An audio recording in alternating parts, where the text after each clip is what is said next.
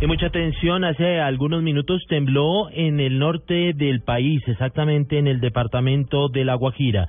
Allí se encuentra Betty Martínez con la información.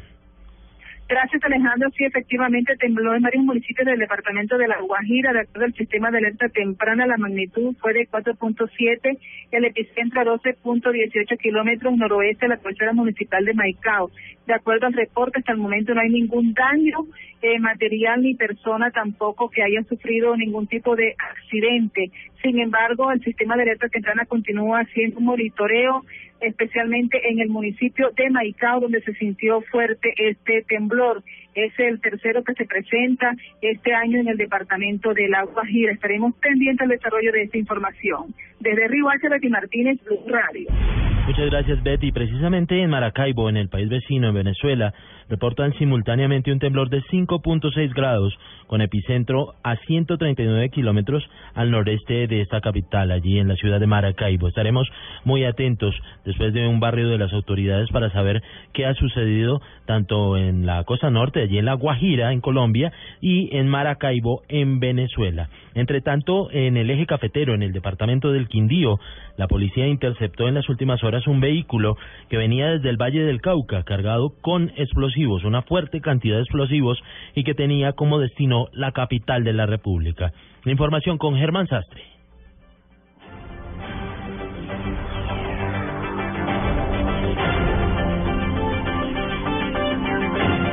Se trata de un automóvil particular que fue revisado en un puesto de control en el sector de la Herradura, en el municipio de La Tebaida. En la inspección dentro del automóvil, las autoridades encontraron 600 barras de explosivo Indugel, 250 metros de mecha y tres iniciadores M60. El comandante de la policía del Quindío, coronel Ángel Hugo Rojas Sandoval, dijo que el material, al parecer, es utilizado para explosiones en demoliciones de construcción y que era transportado de forma peligrosa e irregular. Es que no hay un cumplimiento al transporte de este material explosivo si es que fue adquirido legalmente y que de acuerdo a la ley o de acuerdo al decreto 2535, al decreto 1609, eh, existen unas normas técnicas para el transporte de estos explosivos, de estos explosivos si van a ser utilizados en la construcción de vías o en otros en otras construcciones especialmente donde dicen ellos. El conductor del vehículo, quien resultó ser un ex policía y experto en explosivos, fue puesto a disposición de la justicia junto con el material incautado mientras se averigua la legalidad del mismo. En Armenia, Germán Sastre, Blue Radio. Y más de 500 procesos judiciales pretende descongestionar la Fiscalía en despachos de varios municipios de Santander durante una jornada de conciliación que se realizará durante todo el sábado. Información con Javier Rodríguez. En 13 municipios de Santander inició la jornada de conciliación de procesos judiciales que se encuentran en las unidades de la Fiscalía de esas localidades. La mayoría de estos procesos son por injuria, calumnia y problemas entre vecinos, asimismo por posibles daños ambientales y malos procesos policiales. María Luisa Sandoval, directora del Centro de Atención de Víctimas de la Fiscalía en Santander, manifestó. Las personas citadas ya han sido previamente convocadas y se busca que concurran masivamente con el objeto de que solucionen sus propios conflictos y asimismo se produzca un efecto en la justicia a través de la descongestión de los despachos judiciales. Esta es la segunda jornada de conciliación de procesos judiciales que hace la Fiscalía en Santander. En la primera jornada se pudieron archivar 396 procesos. En Bucaramanga, Javier Rodríguez, Blue Radio. Y a esta jornada también se une Barranquilla, jornada de conciliación. Detalles con Diana Comas.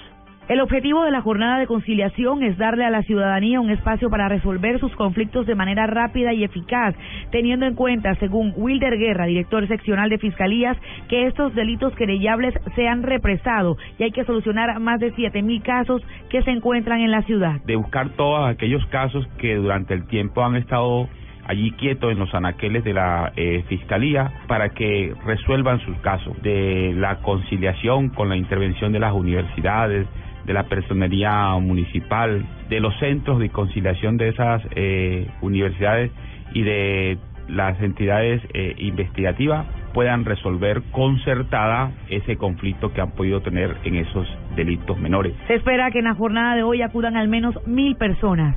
En Barranquilla, Diana Comas, Blue Radio.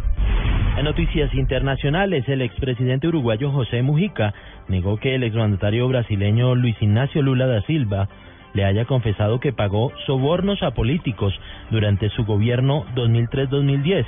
como apareció en un reciente libro que salió publicado en Montevideo y en Buenos Aires. En noticias de deportes, en minutos el piloto colombiano Oscar Tunjo hará su debut en la GP3 Series en el Gran Premio de España. La información con Pablo Ríos. En el puesto número 8 partirá el vallecaucano Oscar Tunjo a las 10 y 20 de la mañana hora de Colombia en su presentación como piloto de la GP3 Series, categoría antesala de la Fórmula 1. La carrera se llevará a cabo en Barcelona, donde el colombiano además fue el segundo más rápido en las prácticas libres. Y en la GP2 Julián Leal no pudo completar la carrera por un trompo que lo sacó de la competencia que terminó ganando el belga Stoffel Van Dorn. Por último en la IndyCar, por primera vez en la historia, cinco colombianos estarán presentes hoy a las 2 y 45 de la tarde en el Gran Premio de Indianápolis. Juan Pablo Montoya, Sebastián Saavedra, Gaby Chávez, Carlos Muñoz y Carlos Huertas harán parte de la carrera en la que Montoya es el piloto nacional mejor ubicado en la partida en el cuarto puesto. Además, Montoya buscará defender su posición de líder en la clasificación general.